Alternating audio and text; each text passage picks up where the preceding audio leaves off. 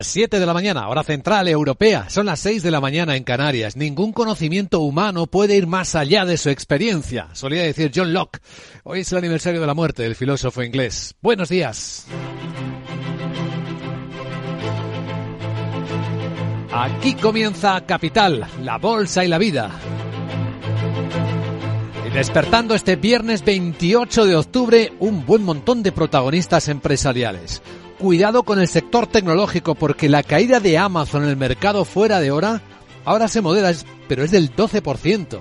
Se han esfumado 140 mil millones de dólares de capitalización de valor de esta compañía. ¿Les suena la historia de esta semana?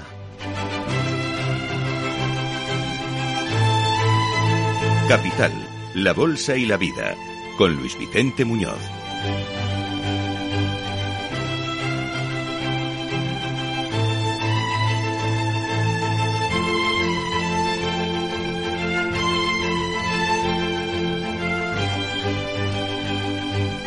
Sí, hoy el quebranto es para Amazon. Tras publicar cuentas, ver cómo se ralentizan sus ingresos, sus ventas y cómo bajan las expectativas, cree que va a vender menos de lo esperado en el último trimestre del año, pues ha habido una salida fuerte de dinero. Aunque en algún momento llegó a caer más del 16 hasta el 19%, parecía que iba, ahora es un 10, 12% lo que baja Amazon.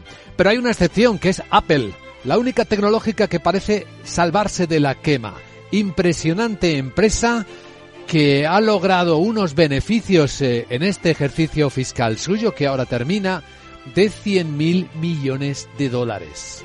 Cifra con muchos ceros, más 5,4% y un nuevo récord histórico. Y contra su historia habitual no lo ha logrado sorprendiendo con venta de iPhones, sino lo contaremos en las claves de esta mañana, sino vendiendo más ordenadores. está yendo bien la venta de los Mac Air y de los Pro. De ahora mismo, en este instante, el BBVA envía a la Comisión Nacional del Mercado de Valores sus cuentas. El banco ofrece un crecimiento del 31% de su beneficio y, ojo, del 40% en su margen de intereses del tercer trimestre. El resultado neto a septiembre 4.840 millones de euros gana el BBVA con esta espectacular mejoría de sus márgenes. Eh, con eh, la ratio de Core Capital Tier 1 eh, en el 12,45%. Y también a esta hora acaba de publicar CaixaBank. Estamos hablando de los grandes bancos españoles. Javier Luengo, buenos días. ¿Qué tal, Luis Vicente? Muy buenos días. Sí, el titular es este y es que CaixaBank, por los efectos de la fusión con Bankia, que todavía siguen coleando en las cuentas de la entidad, gana la mitad, concretamente hasta septiembre, por debajo de los 2.500 millones de euros frente a, los más de 4.800 que se obtenían en, en, el mismo periodo de hace ahora un año. En el comunicado remitido a la Comisión Nacional del Mercado de Valores, la catalana habla de un contexto económico complicado, marcado por elevadas tasas de inflación y también por un endurecimiento de la política monetaria. De esta manera, dice, se acentúan los temores sobre una posible recesión. Aquí se pone el ojo en la economía estadounidense con dos datos que te dejo a esta hora de la mañana sobre la mesa y es el crédito a la clientela que se incrementa un 2,7% y la ratio de morosidad que disminuye hasta septiembre firmando los tres puntos porcentuales una caída de seis décimas. Gracias Javier Luengo, luego nos cuentas en primera persona lo que dicen los altos ejecutivos de CaixaBank de estos resultados. Hay más datos importantes este viernes. No hay que perder el hilo de la genuina radio económica porque tendremos en apenas dos horas datos de cómo van las economías de Europa más importantes. Lecturas de PIB de Alemania, de Francia y también de España. Veremos si se va sustanciando la ralentización o inicio ya de la contracción de la economía española aunque la vicepresidenta primera y ministra de Asuntos Económicos, Nadia Calviño, insiste en tener esperanzas en el lado positivo. Todos los datos que tenemos eh, lo que nos hablan es de un tercer trimestre en el que la economía española siguió creciendo, e incluso en un contexto internacional tan complejo y tan incierto. Además, tenemos datos de inflación también, datos adelantados de este mes de octubre aún sin terminar. A ver cómo van esas informaciones no ha habido movimiento de ficha del Banco Central japonés. Es otra de las noticias muy recientes. está entre los más dobis, los más palomas, entre los bancos centrales, creyendo que todavía su economía necesita de algo de estímulo, o al menos no de freno para recuperarse del daño de la pandemia es otra de las referencias que vamos a seguir con eh, atención. Porque después de que el Banco Central Europeo siguiera su guion, subiera los tipos de interés ayer 75 puntos básicos y dejara los de referencia en el 2% para el tipo del euro, este comentario de la presidenta del Banco Central Europeo, Christine Lagarde, parece que no gustó nada a los mercados de renta fija. Reconocía que hemos hecho un progreso significativo, pero aún no hemos terminado. Hay más terreno que cubrir y la cuestión de cuál será la magnitud de los futuros tipos se determinará reunión a reunión y dependerá de los datos que se adopten de la revisión de tres factores. Inflación, perspectiva de inflación, medidas que hemos tomado hasta ahora y desfase de la política monetaria. ¿Y qué pasó? Pues que los bonos bajaron. Nuestra crónica de mercados, más detalles de todo esto y también en nuestro tiempo de análisis. Sin perder la perspectiva geopolítica, porque en las últimas horas hemos asistido a una escalada verbal. Vladimir Putin, que ha amenazado directamente con atacar los satélites comerciales de Estados Unidos, si dice confirmaba se estaban utilizando para, para ayudar a Ucrania, y pronunciaba también estas palabras. Eh, La dominación del mundo es algo que ha puesto Occidente en su juego, pero ese juego es sin duda un juego peligroso, sangriento y yo diría sucio. Niega la soberanía de los países y naciones, su carácter distintivo y único, despreciando los intereses de otros estados. Volvió a hablar, por lo tanto, Vladimir Putin de lo que le parece que está ocurriendo. Ahora un momento más peligroso en el mundo después de la Segunda Guerra Mundial, con la amenaza nuclear sobre la mesa. A lo que anoche, en una entrevista en News Nation, el presidente de Estados Unidos, Joe Biden, respondía.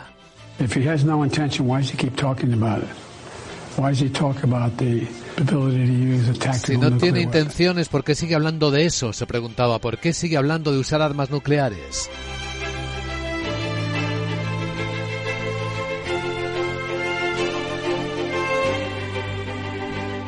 La economía despierta, por lo tanto, con estas referencias, todas muy recientes, algunas más eh, son noticias que esperamos que se produzcan en los próximos minutos. En el tiempo de valor añadido de Capital Radio, en una hora va a estar con nosotros ayudándonos a interpretar la debacle que está viviendo el sector tecnológico de las Big en Estados Unidos. Salvador Aragón, director general de innovación del IE Business School, 8 y 10, 7 y 10 en Canarias. Hablaremos de esta terrible semana para Meta, para Google, para Microsoft, para Intel también, que no lo hemos citado, pero está preparando un plan de ahorro de costes de 10.000 millones de dólares para ajustarse a lo que viene. Aquí es lo que puedes escuchar en Capital Radio, lo que viene. Y en la gran tertulia de la economía, hoy con César Arranz, con Juan Carlos Lozano y con Carlos Lavinsuber Casó, daremos contexto a las noticias más importantes de esta mañana, según nos vamos acercando a la hora de la apertura de los mercados europeos, que van a cotizar pues algunas de estas historias. Lo que podemos adelantar ya es que los futuros europeos eh, pues eh, vienen con ligeros eh, descensos. Para que tenemos un programa de actualización de las pantallas, lo vamos a ver enseguida, en un instante, tras recorrer las noticias más importantes con Sandra Torrecillas.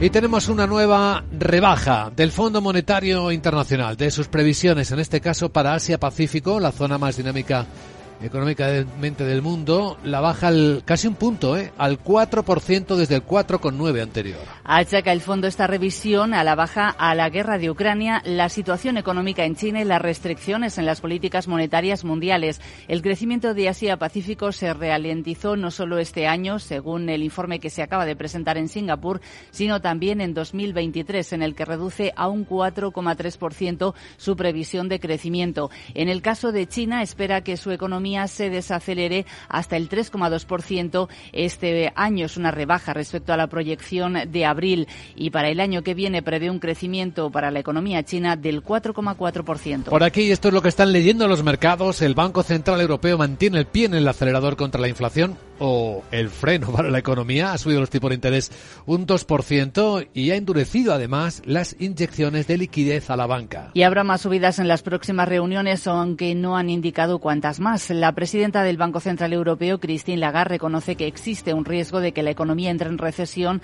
que no se puede ignorar. Y tal y como temían los analistas, ha endurecido las condiciones de las operaciones de financiación a largo plazo con objetivo específico. Hoy, en vista del aumento inesperado y extraordinario de la inflación, es necesario recalibrarlo para garantizar que sea consistente con el proceso más amplio de normalización de la política monetaria y para reforzar la transmisión de nuestros aumentos de la tasa de política a las condiciones crediticias de los bancos.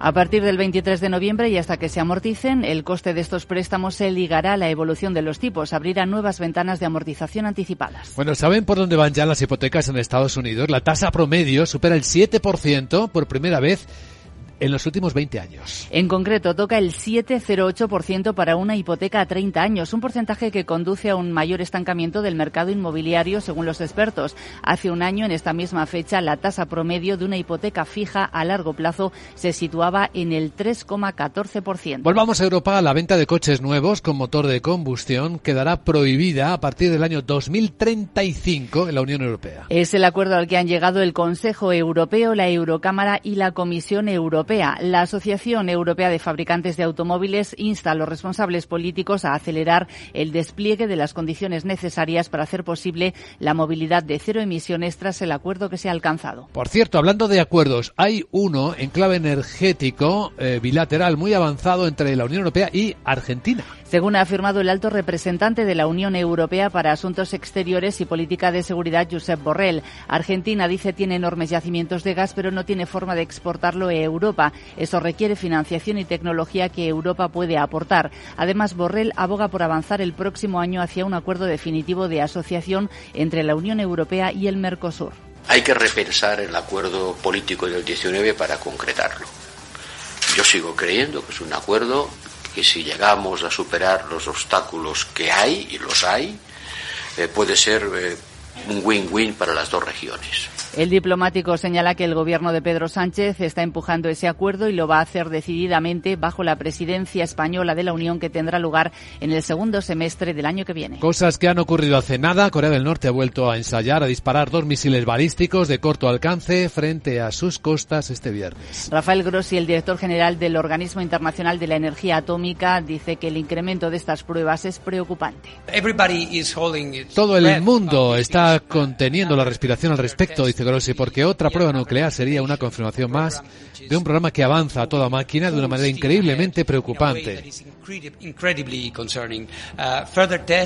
Más ensayos, por supuesto, significa que están perfeccionando los preparativos y la construcción de su arsenal. Así que estamos siguiéndolo muy, muy de cerca. Eh, esperamos que no ocurra, pero los indicios van, por desgracia, en otra dirección. Estados Unidos y sus aliados creen que Corea del Norte podría estar a punto de reanudar las pruebas de bombas nucleares por primera vez desde 2017. Bueno, la Organización Internacional de la Energía Atómica va a verificar que no haya desvíos de material para que en Europa se use una, se pueda usar una bomba atómica sucia. Sus inspectores verificarán esta semana si pudo haber habido algún desvío de material nuclear de plantas atómicas ucranianas que pueda servir para fabricar esa bomba sucia, algo de lo que Rusia y Ucrania se acusan mutuamente. Rafael Grossi expresó, ha expresado su preocupación por esa posibilidad eh, y por que se produzca confusiones en la cadena de mando en la planta nuclear ucraniana de Zaporilla, controlada ahora por Rusia. Bueno, escuchaban hace un instante al presidente ruso Vladimir Putin hablar de la amenaza nuclear para el mundo, al presidente Biden responderle, eh, cuestionar la afirmación porque habla tanto de ello si no tiene intención de utilizarlas. Si el presidente ruso en las últimas horas no ha escatimado críticas a Occidente, señala que están jugando un juego peligroso, sangriento y sucio. Y por otra parte, Estados Unidos, desde Estados Unidos, el secretario de Defensa, Lloyd Austin, advierte a Rusia de que la respuesta de la comunidad internacional será significativa si lanza un ataque nuclear, aunque de momento no ven indicios de que ni Moscú ni Rusia se estén preparando para usar bombas sucias. No hemos visto nada que indique que Putin haya tomado la decisión de utilizar una bomba sucia, ni hemos visto ningún indicio de que los ucranianos estén planeando también algo así. Los ucranianos, de hecho, sus dirigentes nos han indicado que eso no está en sus planes. El titular de defensa estadounidense considera que el uso de armamento de este tipo por parte de Rusia o incluso hablar sobre su utilización es peligroso e irresponsable. Estas son las historias que nos despiertan, mientras que en España, esperando datos importantes como avanzábamos de PIB de inflación, hemos visto un suceso inesperado.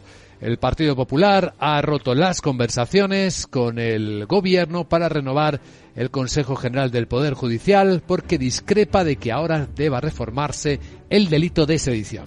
Y ya le ha respondido el presidente del Gobierno, Pedro Sánchez, está reclamando al Partido Popular que cumpla con la Constitución y desbloquee esa renovación del Consejo General del Poder Judicial, aunque discrepen de la reforma del delito de sedición porque se trata de dos asuntos distintos. Y en la agenda del viernes vamos a echar un vistazo a las muchas cosas que nos esperan. Hola, Sarabot, buenos días. Buenos días Luis Vicente, estoy aturullada ya a esta hora con todos los resultados que están saliendo. Pero vamos con lo que tenemos por delante que no es poco. Francia, Alemania y España publican el dato de IPC final de septiembre y el PIB del tercer trimestre. Y hay más cositas, en la zona euro sabremos cómo anda la confianza de los consumidores y empresarios en octubre. Y en Estados Unidos, lo más interesante será la confianza de los consumidores de la Universidad de Michigan de octubre, las ventas de viviendas y datos de gasto y consumo personal. Ah, ay, que no llego al puente de todos los santos. Ay, madre. O yo no tengo puente, Eh. tengo que verte el lunes. Sí,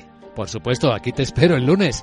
Igual que espero que nuestros oyentes estén ahí porque el tiempo, las, las noticias están para no perderse nada de lo que está ocurriendo. A continuación, vamos a tomar la temperatura en el lado asiático donde ya están impactando algunas de estas historias que adelantamos en Capital Radio.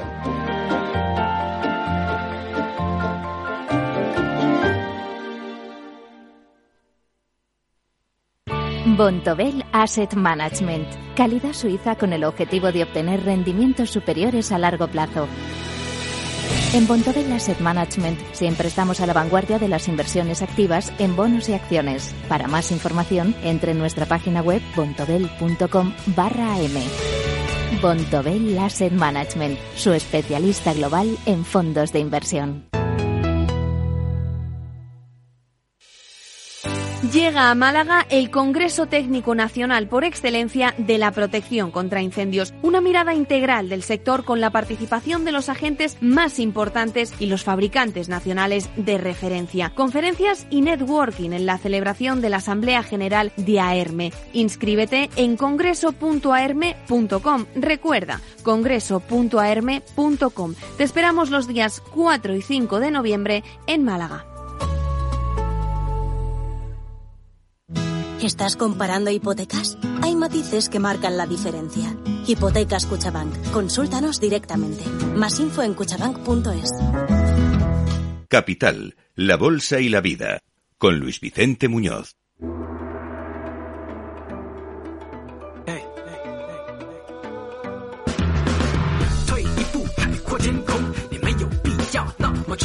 Capital Asia. Japón parece ser uno de los países del mundo en los que todo sigue muy lento. El Banco Central japonés ha optado por mantener como están tan bajos los tipos de interés como si su ciclo fuese diferente al resto del planeta. Laura Blanco, buenos días. Buenos días. El Banco de Japón se queda solo y sigue siendo uno de los pocos, como dices, que no sube el precio del dinero en un entorno de inflación. Lo ha vuelto a hacer hoy. Precio del dinero sin cambios porque allí la inflación realmente tampoco es tan elevada como en otros países y ahora se suma el miedo de la recesión. El precio del dinero en Japón en el menos 0,1% y el BOC eleva Banco de Japón eleva previsiones de inflación subyacente al 2,9% para el año actual. Tenía una previsión anterior del 2,3%. También sube la previsión de inflación, ojo, para el año que viene, muy suave en relación a la que tenemos por estas latitudes. 1,6% para el próximo año es la previsión. Dice el banco que los riesgos para la perspectiva económica están sesgados a la baja. Decisión del Banco de Japón el mismo día. Luis Vicente, que conocemos que la inflación subyacente, la capital en Tokio, marca máximos de 33 años en el 3,4%. Curioso porque efectivamente no es lo mismo la inflación en una capital que en una ciudad, como diríamos aquí, de provincias. Cierto, la bolsa de Tokio cae ahora seis décimas, el Nikkei en los 27.138 puntos. Vuelve a ser llamativa la caída en la bolsa de Hong Kong. Se acerca al 3% y va a cerrar así una semana dramática en la que el principal mercado bursátil de China está marcando los niveles más bajos de los últimos 13 años. De nuevo vuelven a caer empresas tecnológicas, de nuevo las lecturas que hace el mercado del liderazgo reforzado de Xi Jinping parecen augurar, y leo ahora mismo en la prensa china, el South China Morning Post, unas relaciones bilaterales difíciles por delante de China con los principales poderes del mundo. Vemos a la bolsa de Shanghai, eh, sin embargo, un poco más eh, moderada. En Corea del Sur, y después de los ensayos de misiles eh, de su vecino del norte, la bolsa está bajando un 1%.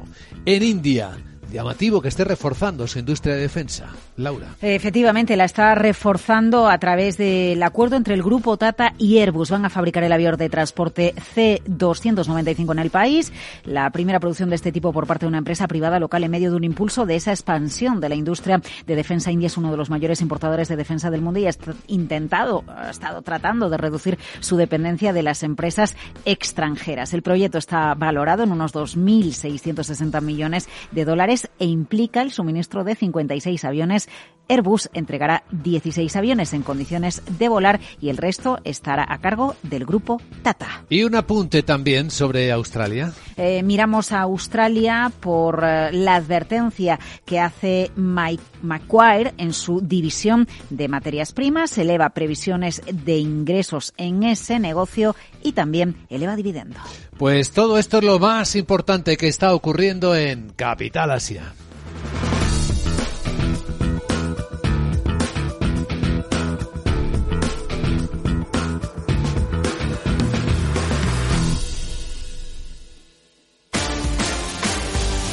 Bueno, protagonistas del día, en esta mañana ya hemos ido analizando, dando algunas claves de resultados empresariales de gigantes españoles, de los gigantes financieros españoles. CaixaBank y BVA. De CaixaBank, en un resumen ultra rápido, Javier Luengo, ¿qué diríamos? ¿Qué tal, Luis Vicente? Muy buenos días. Sí, el titular es este y es que CaixaBank, por los efectos de la fusión con Bankia, que todavía siguen coleando en las cuentas de la entidad, gana la mitad, concretamente hasta septiembre, por debajo de los 2.500 millones de euros frente a, los más de 4.800 que se obtenían en, en, el mismo periodo de hace ahora un año. En el comunicado remitido a la Comisión Nacional del Mercado de Valores, la catalana habla de un contexto económico complicado, marcado por elevadas tasas de inflación y también por un endurecimiento de la política monetaria. De esta manera, dice, se acentúan los temores sobre una posible recesión. Aquí se pone el ojo en la economía estadounidense con dos datos que te dejo a esta hora de la mañana sobre la mesa y es el crédito a la clientela que se incrementa un 2,7% y la ratio de morosidad que disminuye hasta septiembre firmando los tres puntos porcentuales una caída de seis décimas. Pues ambos datos eh, expresan fortaleza y los del BBVA, Laura. Eh, pues también hablan de una caída de la mora, en este caso en el 3,5% y un crecimiento del beneficio espectacular, 47% de subida del beneficio del BBVA en los nueve primeros meses del año año, 4.842 millones de euros. Vamos al margen de intereses, venga, 32,6% de subida, comisiones 17,4% de subidas, sube el rote, sube, bueno, los márgenes si sumamos intereses y comisiones a un ritmo del 30%. País clave para BBVA México supone casi el 53% de su negocio en México. ¿Sabes cuánto sube el resultado atribuible, el beneficio solo en México? Un 47,5% es su país estrella. Está claro que sí. Bueno, pues tenemos al BBVA como protagonista. Eh, los resultados los ha comentado ya su alto ejecutivo. Su consejero delegado, quien tras comentar dice estamos aquí para apoyar a las personas que en crisis económica lo puedan pasar mal. Esperamos que los próximos trimestres sean positivos para BBVA y, como siempre, apoyaremos a las empresas, a las familias y a la sociedad en su conjunto en un entorno de elevada incertidumbre económica. Luego más detalles y veremos cómo lo cotizan los mercados. Ahora de momento queremos observar si ha cambiado el canto del pajarito. Porque ha entrado Elon Musk como nuevo propietario de Twitter como un camión en una cacharrería. Bueno, y ya ha tuiteado que el pajarito se ha liberado. ¿Es un pájaro? ¿Es un avión? No, es Elon Musk, que ya ha comprado Twitter. Ya es el dueño de Twitter. Su objetivo no es la kriptonita, es derrotar los robots spam en Twitter, hacer que los algoritmos que determinan cómo se presenta el contenido a los usuarios estén disponibles públicamente y evitar que la plataforma se convierta en una cámara eco para el odio, la división, incluso cuando limita la censura.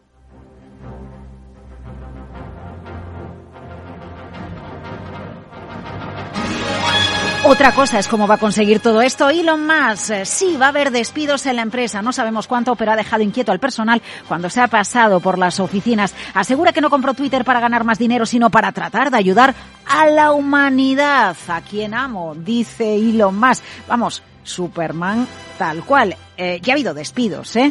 al presidente ejecutivo de Twitter, a Grawal, al director financiero de Twitter y al jefe de asuntos legales. Los acusó de engaño, de no darle todas las cifras de la empresa y pues nada, los seguratas acompañaron a los directivos de Twitter a la puerta para que abandonaran la sede. Minutos después de su entrada. A ver, recordemos cómo empezó todo esto. Conocimos en abril que tenía una participación del 9% en Twitter, después llegó y lo más en Twitter, después llegó la oferta, algo más de 54 dólares por acción, luego dijo que había muchos bots, cuentas falsas, retiró la oferta, luego Twitter le llevó a los tribunales de Delaware y antes de que todo el mundo diera por hecho la sentencia iba a ir en su contra y un tribunal le iba a obligar a hacer la compra, él dijo, venga, que sí, que la compro. Twitter ¿Qué va a pasar ahora con la compañía? Bueno, lo que sabemos es que más quiere hacer una super aplicación, eh, una super app, al más puro estilo chino. Las aplicaciones chinas gigantes se hace todo. Se compra, se paga, se vende, se vive. Eso es lo que quiere hacer Elon Musk con Twitter y abierta a todos. Por eso ha dicho, el pajarito ya se ha liberado.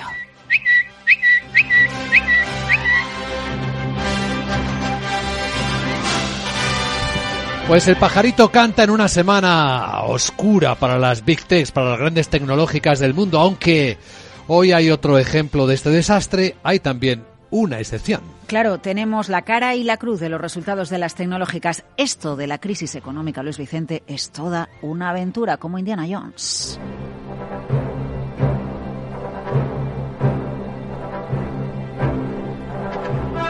Vamos, parece una película esto de narrar lo que sucede en la bolsa más importante del mundo. Es que de película ha sido lo que ha pasado con Amazon.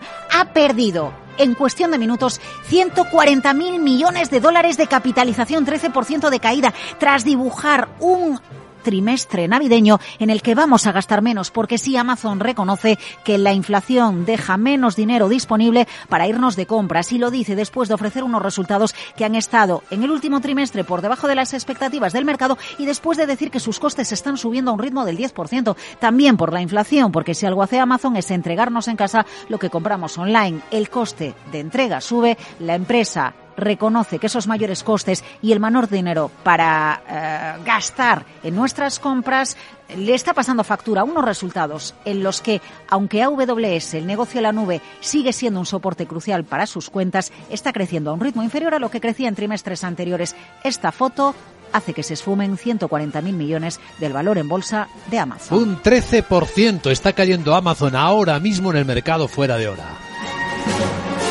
Y la sorpresa es Apple.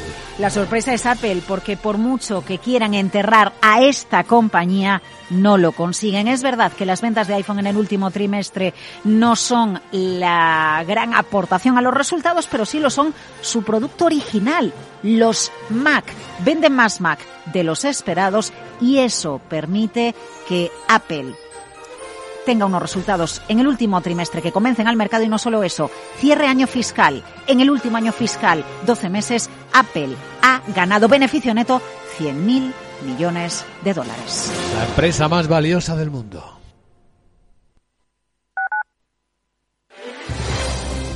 Si quieres entender mejor todo lo que rodea a nuestro sector alimentario, tienes una cita en La Trilla un gran equipo de especialistas te acercará a la actualidad económica y política desde el campo hasta la mesa.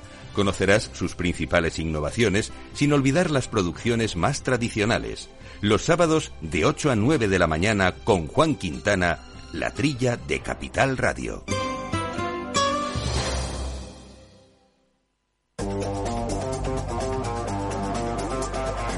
Hoy estás aquí y mañana... En cualquier parte. Llega a Capital Radio el primer programa sobre el metaverso de la radio. Todos los lunes a las dos y media de la tarde nos desplazamos por las ondas a diferentes universos con Selena Niezbala y el equipo de la Frontera VR. Sintoniza Metaverso en la Frontera y teletranspórtate con nosotros.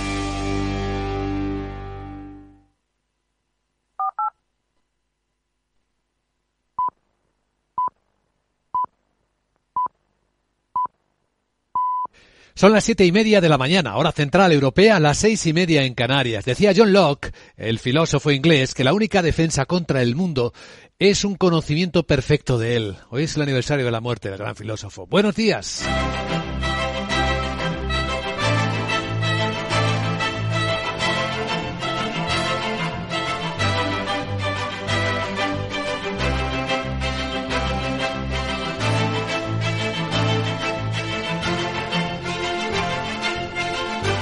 Capital, la Bolsa y la Vida, con Luis Vicente Muñoz.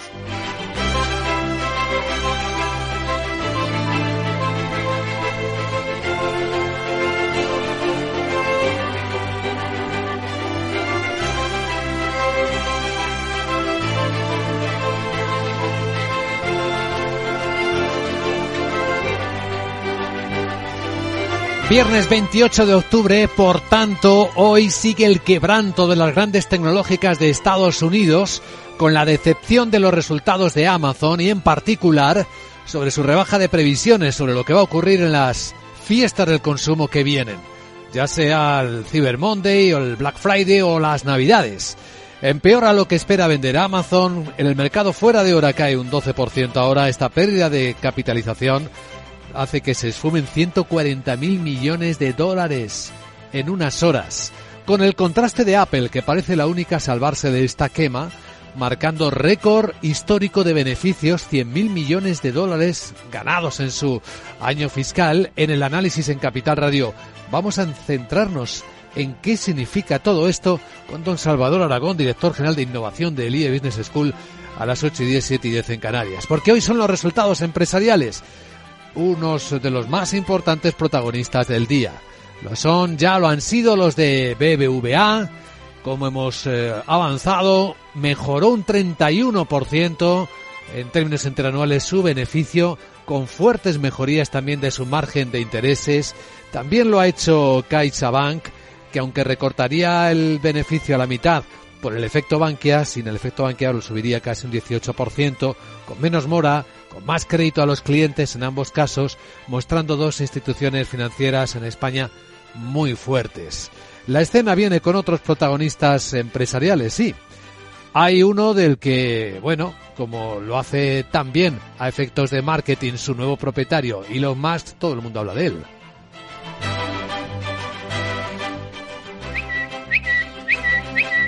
Twitter tiene ya así un nuevo propietario, Elon Musk entró en las oficinas y según entraba salieron de ellas el CEO, el director financiero y otros altos ejecutivos. El pajarito ha sido liberado, contábamos esta mañana en Capital Radio, que es lo que tuiteó hace apenas una hora el propio Musk en la madrugada estadounidense. Y con sus simpáticas declaraciones de que no ha pagado 44 mil millones de dólares para ganar más dinero con este negocio, sino para ayudar a la humanidad, de momento a liberarse de los bots que manipulan las eh, emociones y las informaciones en esta popular red social. Ahí tenemos otra de las referencias que comentar en esta mañana en la que esperamos importantes datos también en la macroeconomía, porque en horas veremos en Europa cómo van las principales economías de la zona euro, la alemana, la francesa o la española con los PIBs del tercer trimestre. También datos adelantados de inflación. ¡Ay, qué miedo los tenemos! Hoy veremos en el mes de octubre si se han moderado o no los altísimos niveles, porque lo de bajar es otra manera no correcta de explicar lo que está ocurriendo. En los mercados de la renta fija, la interpretación que hicieron los bonos de estas palabras de Christine Lagarde fueron negativas. Hemos hecho un progreso significativo, dijo la presidenta del BCE, aunque aún no hemos acabado. Hay más terreno que cubrir. La pregunta de cuál será la magnitud de los futuros tipos se va a determinar reunión a reunión y dependerá de los datos que se adopten en la revisión de tres factores.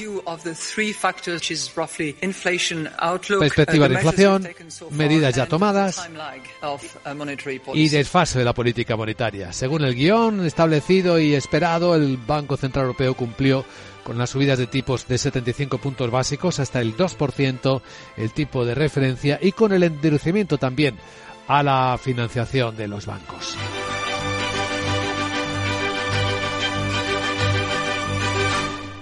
¿Y qué hay de los mercados? Bueno, pues en un instante vamos a ofrecer el primer análisis de apertura, de preapertura de las bolsas europeas. Los futuros eh, vienen apuntando a estas horas de la mañana pues un comportamiento negativo. Ahora está cayendo nueve décimas el futuro del Eurostox, está bajando 3.573. El futuro del mercado americano está, bueno, pues siendo impactado por estas, por estos resultados que también comentamos. Está el SP bajando seis décimas, 3.784, lo que va apuntando a un viernes eh, negativo. Si observamos otros activos, ya hemos comprobado cómo fue muy efímera la recuperación de la paridad entre el euro y el dólar. De nuevo el dólar vuelve a subir, vuelve a dejar al euro por debajo, no muy por debajo, está prácticamente en paridad. 0,9983 dólares por euro en las pantallas de XTV. Esta mañana sí que vemos algo más de recorte en los precios del petróleo ante estos resultados que hablan de desaceleración de la economía. El barril West Texas está en 88 dólares, bajando algo más del 1%. Y la onza de oro muy plana a 1.667 dólares. Y a todo esto, el Fondo Monetario Internacional ha vuelto a rebajar la previsión anual de crecimiento de Asia-Pacífico, casi un punto, hasta el 4%, y tiene que ver con China. Sandra Torcillas, buenos días. Buenos días. Eh, sí, la anterior previsión era un 4,9. Achaca esa revisión a la guerra en Ucrania, a la economía china y a las restricciones en la política monetaria mundial. El crecimiento en Asia-Pacífico se va a ralentizar no solo este año, sino también el que viene, en el que también recorta su pronóstico 8 puntos, 0,8 puntos porcentuales hasta el 4,3%. En el caso de China, para este año 3,2%, venía de crecer en 2021 un 8,1% y para el que viene espera un crecimiento del 4,4%. Y hoy veremos ya si en Europa la recesión, la contracción de las economías empieza a hacer presa o no en algunos países porque se publican los PIBs como adelantamos de Alemania, España y Francia. Para la economía española, el director general de Productos Estadísticos del Instituto Nacional de Estadística, Alfredo Cristóbal, adelantaba la semana pasada por dónde podría estar el dato seguramente en el tercer trimestre, que lo vamos a dar dentro de unos días, pues estaremos con un crecimiento de crecimiento ahí estaremos en torno a cero, no vamos a estar un poquito arriba, un poquito abajo. El mensaje es el mismo, realmente, aunque a veces el signo asusta. Posiblemente se descuenta, aunque naturalmente el contexto de incertidumbre es tan grande que yo no me atrevería a decir nada para el cuarto trimestre aunque la vicepresidenta primera Nadia Calviño señala que en el tercer trimestre la economía va a seguir creciendo. Todos los datos que tenemos eh, lo que nos hablan es de un tercer trimestre en el que la economía española siguió creciendo, e incluso en un contexto internacional tan complejo y tan incierto. También el INE publica el IPC adelantado de octubre después de que en septiembre, recordamos, la inflación se moderase hasta el 8,9% por la frenada en el precio de la electricidad. Y hablando de una frenada, ya tenemos una fecha en la que va a estar prohibido en Europa vender vehículos nuevos con motor de combustión. Será el año 2035. Es el acuerdo al que han llegado el Consejo Europeo, la Eurocámara y la Comisión Europea. A la espera de la adopción final, han acordado el objetivo de reducción de emisiones de CO2 del 55% para automóviles nuevos y del 50% para furgonetas nuevas para 2030, en comparación con los niveles de 2021 y del 100% para turismos y furgonetas nuevas eh, para 2035. En clave geopolítica, escalada verbal del presidente ruso Vladimir Putin, que afirma que el mundo está afrontando la década más peligrosa e impredecible desde la Segunda Guerra Mundial. Eh, no escatima en críticas a Occidente, señala que están jugando un juego peligroso, sangriento y sucio sobre Ucrania y cree que Estados Unidos y sus aliados van a tener que hablar con Rusia. Palabras en Moscú ante el Club de Debates Valdai. Siempre he creído, dice Putin, en el poder del sentido común. Y por eso estoy convencido de que los nuevos centros del orden mundial multipolar y occidente tendrán que iniciar finalmente una conversación en igualdad de condiciones sobre nuestro futuro común. Putin, que no se arrepiente de haber enviado tropas a Ucrania y acusa a Occidente de incitar la guerra, señala que no tiene sentido un ataque nuclear contra Ucrania. El presidente de Estados Unidos, lo vimos anoche en la televisión, cuestiona esta afirmación. Biden eh, duda de que este Putin eh, sea sincero al decir que no tiene intención de usar armas nucleares o químicas en Ucrania. Joe Biden lo decía anoche así al canal. ¿En qué canal estuvo? En el News Nation. Everybody is today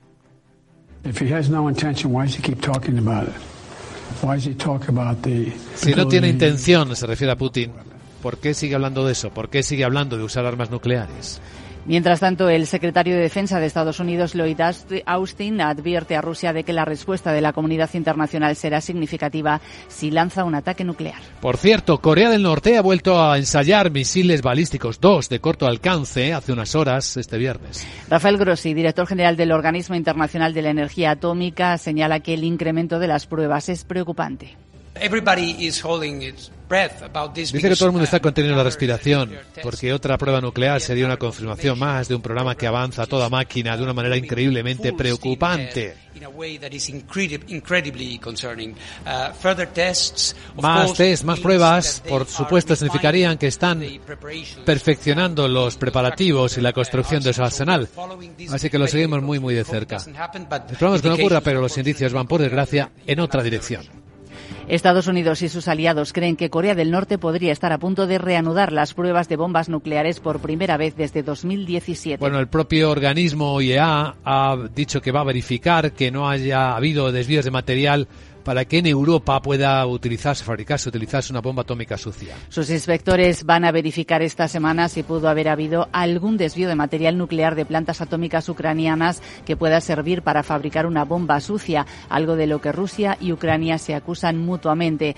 Eh, Rafael Grossi precisamente ha expresado su preocupación también porque se produzca confusión, dice, en la cadena de mando de la planta nuclear ucraniana de Zaporilla controlada por Rusia. Y ahora la agenda del viernes que veo que viene a tope. Hola de nuevo, Sarabot. Vamos con ella. Buenos días, Luis Vicente. Estoy aturullada ya a esta hora con todos los resultados que están saliendo. Pero vamos con lo que tenemos por delante que no es poco. Francia. Alemania y España publican el dato de IPC final de septiembre y el PIB del tercer trimestre. Y hay más cositas. En la zona euro sabremos cómo anda la confianza de los consumidores y empresarios en octubre. Y en Estados Unidos, lo más interesante será la confianza de los consumidores de la Universidad de Michigan de octubre, las ventas de viviendas y datos de gasto y consumo personal. Ah, ay, que no llego al puente de todos los santos. Venga. O yo no tengo puente, eh, tengo que verte el lunes. Tú, tú tienes que venir el lunes. Claro que sí, ya te lo avanzo, querida. Y aquí estaremos con nuestros oyentes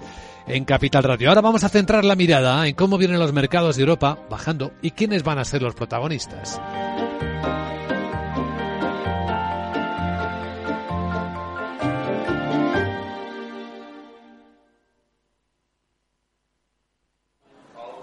¿Es posible reducir emisiones cuando viajamos? ¿Y si viajo en avión o en barco, es posible también?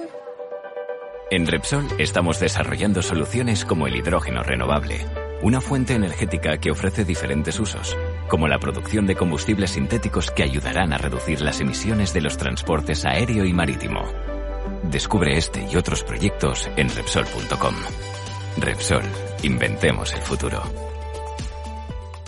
¿Sabíais que el agua del desagüe llega hasta las depuradoras, donde se le da una segunda vida? Exacto. Canal de Isabel II regenera millones de litros de agua para limpieza, para riego, para la industria. Pero, ¿y tú? ¿Cómo lo sabes? Porque soy Isabel, la del segundo, y me las sé todas para cuidar el agua y el medio ambiente. Más consejos para cuidar el agua en canaldeisabelsegunda.es. Canal de Isabel II, cuidamos el agua. Disfruta del placer de leer la edición impresa del diario El Economista y recibe nuestro periódico cada mañana en tu casa u oficina por menos de un euro al día. Entra en eleconomista.es y suscríbete al medio líder de audiencia en información económica y financiera, que te ayuda a tomar las mejores decisiones de inversión. Si prefieres el soporte digital, aprovecha nuestra oferta y recibe el diario vía email por 29,99 euros al año. En tiempos de incertidumbre, el conocimiento es poder. Infórmate en eleconomista.es.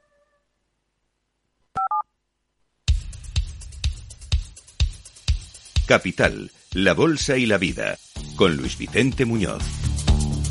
Informe de preapertura de mercados en Capital Radio. Las pantallas de CMC Markets muestran una sesión que viene claramente orientada a la baja, aunque puede haber sorpresas con los resultados empresariales que se van produciendo en cada minuto, tras cada minuto, según vamos hablando. De hecho, la volatilidad sigue bajando, aunque hoy ha parado de bajar, está en 27 y medio.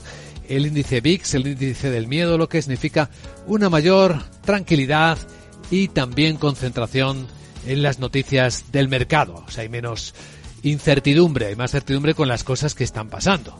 Particularmente, pues con el contexto de las subidas de tipos de interés en Europa, donde ya hemos visto cómo los bonos eh, corrigieron las rentabilidades a la baja, rebotaron después de que Lagar se explicara cómo lo hizo. Laura Blanco, buenos días. Buenos días. Subió los tipos de interés como se esperaba, el 2%, 75 puntos básicos y anunció que se cambian las condiciones de la barra libre de liquidez que se le dio a la banca. Bien, después de esto, lo que explicó Christine Lagarde era que buena parte del trabajo estaba hecho, aunque hay que hacer más. Es decir, seguirá las subidas de tipos de interés, pero fíjate cómo nos lo explica Carlos Lasure desde Ibercaja. El mercado interpreta que buena parte del trabajo del BCE ya se ha hecho.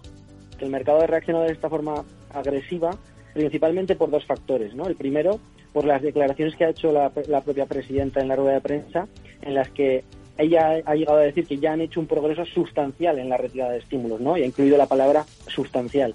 Y esto puede que haya llevado a algunos inversores a entender que las subidas de tipos de interés a partir de ahora puedan ser en menor cuantía, ¿no? Y un segundo factor ha sido el hecho de que Lagarde pues, ha confirmado que en la reunión de hoy no se ha discutido nada sobre la reducción de balance. Bien, pues esto es lo que explica que ayer subieran los precios de los bonos y bajaran con fuerza las rentabilidades. Claro que como hoy tenemos datos de inflación y de PIB, pues el mercado se nos puede descalabrar de nuevo como en el mercado se constate que la inflación sigue presionando al alza. Cierto es que las últimas semanas hemos asistido a caídas en el precio del gas y esto de alguna manera tendría que empezar a reflejarse, Luis Vicente, en esos datos de inflación que se van a conocer justo cuando abran las bolsas a las 9 de la mañana. Protagonistas, hoy tenemos en España dos grandes grupos bancarios, CaixaBank y BBVA. Bueno, vamos a quedarnos con las cuentas de BBVA que mejora su beneficio un 47% en los nueve primeros meses del año, 4.800 millones con margen de intereses creciendo a un ritmo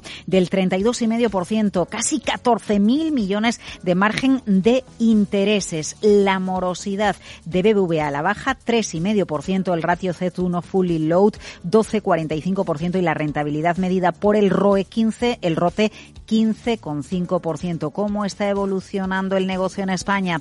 Pues los préstamos, de cómo estaban hace un año a cómo están ahora, crecen un 4,6%. Claro que el fuerte del negocio de BBVA no es España, es el negocio de México. Supone más del 50% de su beneficio. En el caso de CaixaBank también baja la mora hasta el 3%. La compañía gana a septiembre 2.457 millones de euros. Si lo comparamos con hace un año y si incluimos a Bankia la fusión, sería la mitad. Si sacáramos a Bankia de la ecuación, la subida estaría por encima del 21,5%, con un activo total que baja ligeramente 0,6%. Otros protagonistas del día los tenemos en Francia. Tenemos en Francia, por ejemplo, a ver, Sanofi, la farmacéutica eleva previsiones eh, en un 16%, es lo que va a ganar ahora. Dice que por mayor demanda de sus fármacos, incluidos los fármacos eh, hacia la gripe. Atención a Airbus, porque en medio de esta fuerte caída del euro que hemos vivido este año, Luis Vicente, subida del dólar, hay empresas como Airbus que se ven beneficiadas, porque un producto vendido en euros ha sido más competitivo. Bien, pues lo que dice es que se eleva con fuerza su flujo eh, de caja libre, reafirma objetivos y ya que estamos en Francia, un apunte. Una empresa que publicó resultados ayer por la tarde en un entorno de inflación. ¿Quiénes son las empresas ganadoras? Las empresas que pueden subir sus precios y el mercado puede absorber esa subida de precios con la inflación. Esto es lo que le ha pasado a Danone, la empresa de alimentación. Unos resultados que han gustado y además eleva previsiones después de batir con sus cuentas los resultados del mercado. ¿Qué más tenemos entre los protagonistas? Pues tenemos de todo, porque esa avalancha de resultados empresariales la que hoy se publica en Europa. Por ejemplo, Volkswagen acaba de publicar resultados del tercer trimestre del año afectados por los costes de la salida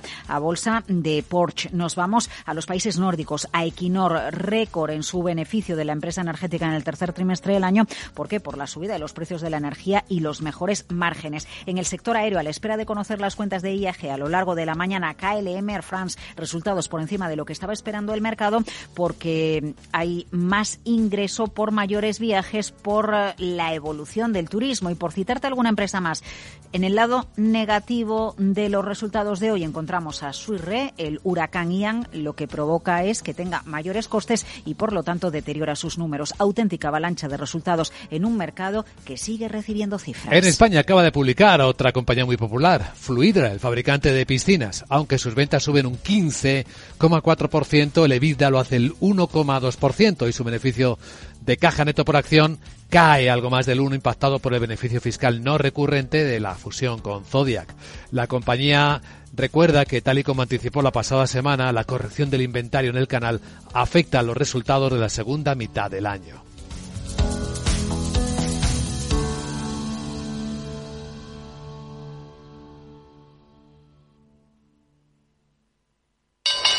¿Te interesa la bolsa? Invierte en acciones y fondos cotizados sin comisiones hasta 100.000 euros al mes. ¿Has oído bien? Sin comisiones. Más de 550.000 clientes ya confían en XTB. Abre tu cuenta totalmente online. Un broker, muchas posibilidades. xtb.com. A partir de 100.000 euros al mes, comisión del 0,2%, mínimo 10 euros. Invertir implica riesgos. Y de Wall Street, parece que estamos mirando más el mercado fuera de hora y la caída de Amazon del 12% después de decepcionar al mercado y decir que las navidades pues eh, van a vender menos que lo previsto. ¿Qué pasó en la sesión, Sandra? Pues lo que pasó es que los índices terminaron mixtos, con el Dow Jones eh, que subió un 0,6% en una jornada que estuvo marcada por el dato del PIB en Estados Unidos, mejor de lo esperado, y el desplome de la tecnológica Meta, que se dejó más de un 24%. El SP descendió un 0,6% y el Nasdaq retrocedió un 1,6%. La economía estadounidense creció un 0,6% en el tercer trimestre y con eh, un ritmo anual de crecimiento del 2,5%. Es el primer cálculo oficial. Y efectivamente estamos eh, pendientes de los títulos de Amazon, que en algunos momentos en el mercado fuera de hora han bajado un 17%, caídas también para Apple, aunque bastante más moderadas, del 1%. Y según cálculos de Reuters, en este mercado fuera de hora se habrían esfumado más de 200.000 millones de valor bursátil. No todo es negativo, hay un puñado de ganadores. Pinterex en el mercado fuera de hora con subidas del 12%, con ingresos mejores de lo esperado. Y también está subiendo un 6 a pesar de que las previsiones de los ingresos han estado por debajo. Los futuros del S del Nasdaq, eh, por cierto, con caídas de un 3%. Pues sí, claro, impactados por todo esto. A continuación también veremos algo de lo que está ocurriendo en el mercado asiático ya acercándonos a su cierre.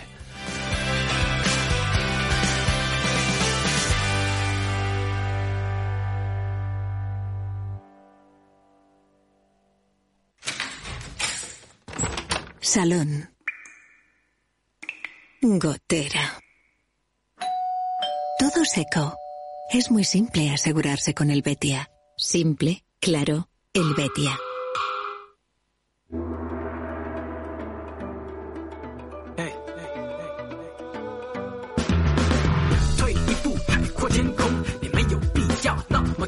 Casi todo está negativo en Asia. En las bolsas bajando, el Nikkei el 1% después de que el Banco Central japonés no haya tocado los tipos de interés. Es uno de los más conservadores, más dobis, más palomas entre los del mundo, aunque tienen problemas de inflación, como venimos contando. Llamativa la caída de la bolsa de Hong Kong de nuevo, casi como comenzábamos la semana. Vuelve a caer con fuerza. Hong Kong un 3,5%, acercándonos ya al cierre y con las dudas sobre las... Eh, eh, políticas económicas que desarrollará el liderazgo reforzado de Xi Jinping.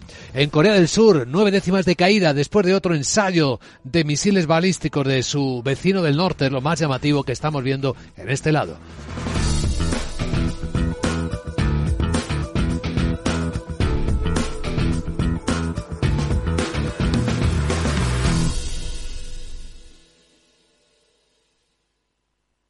En Darwinex hay más de 100 millones de euros buscando traders con talento. Ya hemos pagado más de 4 millones en comisiones de éxito. Si te tomas el trading en serio, únete a Darwinex. Capital en riesgo. Datos actualizados el 16 de septiembre de 2022. Valor Salud. Tiempo de salud. Su actualidad, sus personas, sus empresas. Todos los viernes a las 10 de la mañana en Capital Radio, con Francisco García Cabello. Y un apunte legal, ¿qué sucede si hacemos una operación con nuestra tarjeta de crédito y habíamos superado el límite? Veámoslo con nuestro abogado Arcadio García Montoro. Buenos días, abogado. Buenos días, Luis Vicente. ¿De qué hablamos?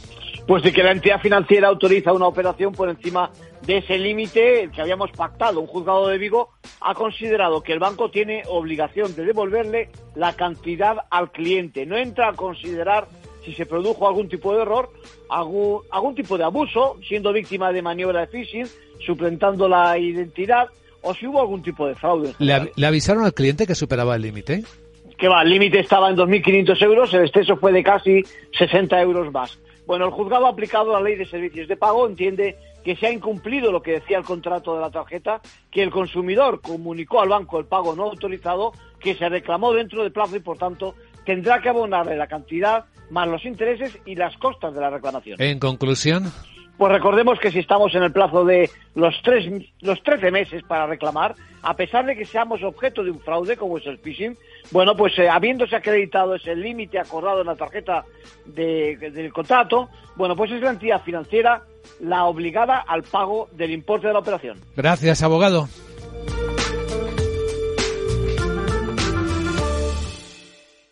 CaixaBank patrocina este espacio. Un vistazo a la prensa financiera en portada de Financial Times. Nos encontramos a Elon Musk que cierra el acuerdo de 44 mil millones de dólares para comprar eh, Twitter. El hombre más rico del mundo dice despide inmediatamente a los altos ejecutivos mientras ejerce un control influyente sobre la red social. El diario cuenta también de que eh, Amazon se está desplomando fuera de hora después del pronóstico de débil de ventas navideñas. Habla también de la escasez de piezas, cómo persigue a los contratistas de defensa en los Estados Unidos, mientras la guerra está agotando los arsenales.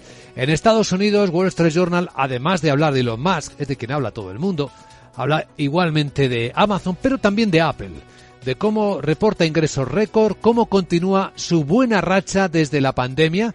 Las ventas de los últimos iPhones han sido sólidas para las versiones premium, pero más lentas para los modelos base. En los diarios económicos españoles, ¿qué se destaca? Guillermo Luna, buenos días. Muy buenos días. En cinco días destacan la subida en tipos de 0,75 puntos del Banco Central Europeo, la amenaza de recesión suaviza el discurso del BCE, deja el precio del dinero en el 2%, máximos desde el 2009, pero tendrá en cuenta la crisis en próximas citas. Modifica también las subastas de liquidez para evitar los beneficios extra. Empeorará hasta marzo la economía, dicen, con el mercado laboral ya en peligro. Lagarde aplaza al mes de diciembre el debate sobre la reducción y insta que las ayudas de los gobiernos la centren en los más vulnerables. También noticia destacada en Logmas, compro Twitter, dice para ayudar a la humanidad no quiere buscar más dinero y sí preservar el futuro de la civilización. La operación alcanza los 44.000 millones. Repsol se suma a la fiesta del beneficio ganando un 66% más y elevando el dividendo.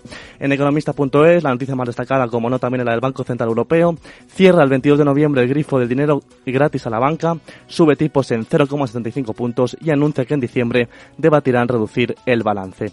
Más temas, el empleo público crece el doble que el propio del sector privado, la administración suma 3,5 millones de empleados. Calviño quiere solicitar los créditos Next Generation este año, mientras que el PIB de Estados Unidos avanza un 2,6% y consigue salir de la recesión. Preocupa, eso sí, el frenazo del consumo interior. Repsol elevará un 11% su dividendo tras beneficio récord y el gobierno vasco entra en el ITP aéreo con un 6%. Logra un asiento en el Consejo del Grupo. Finalmente, en expansión, noticia también a cinco columnas del Banco Central Europeo que lleva los tipos al 2% y que frenará el ritmo de subidas y también el dividendo disparado de Repsol.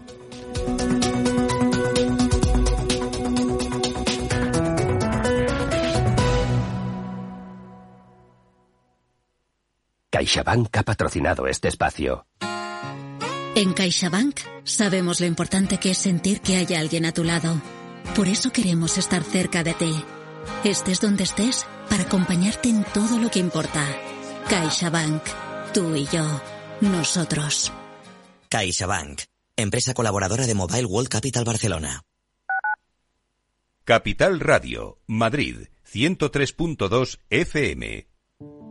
Cuéntame. Estoy aquí. Cuando quieras, háblame. Quedemos.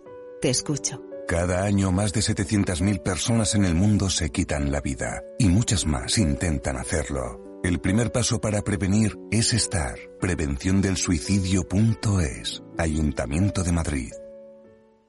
Miras el móvil. Alguien te ha dado me gusta. ¿No le conoces?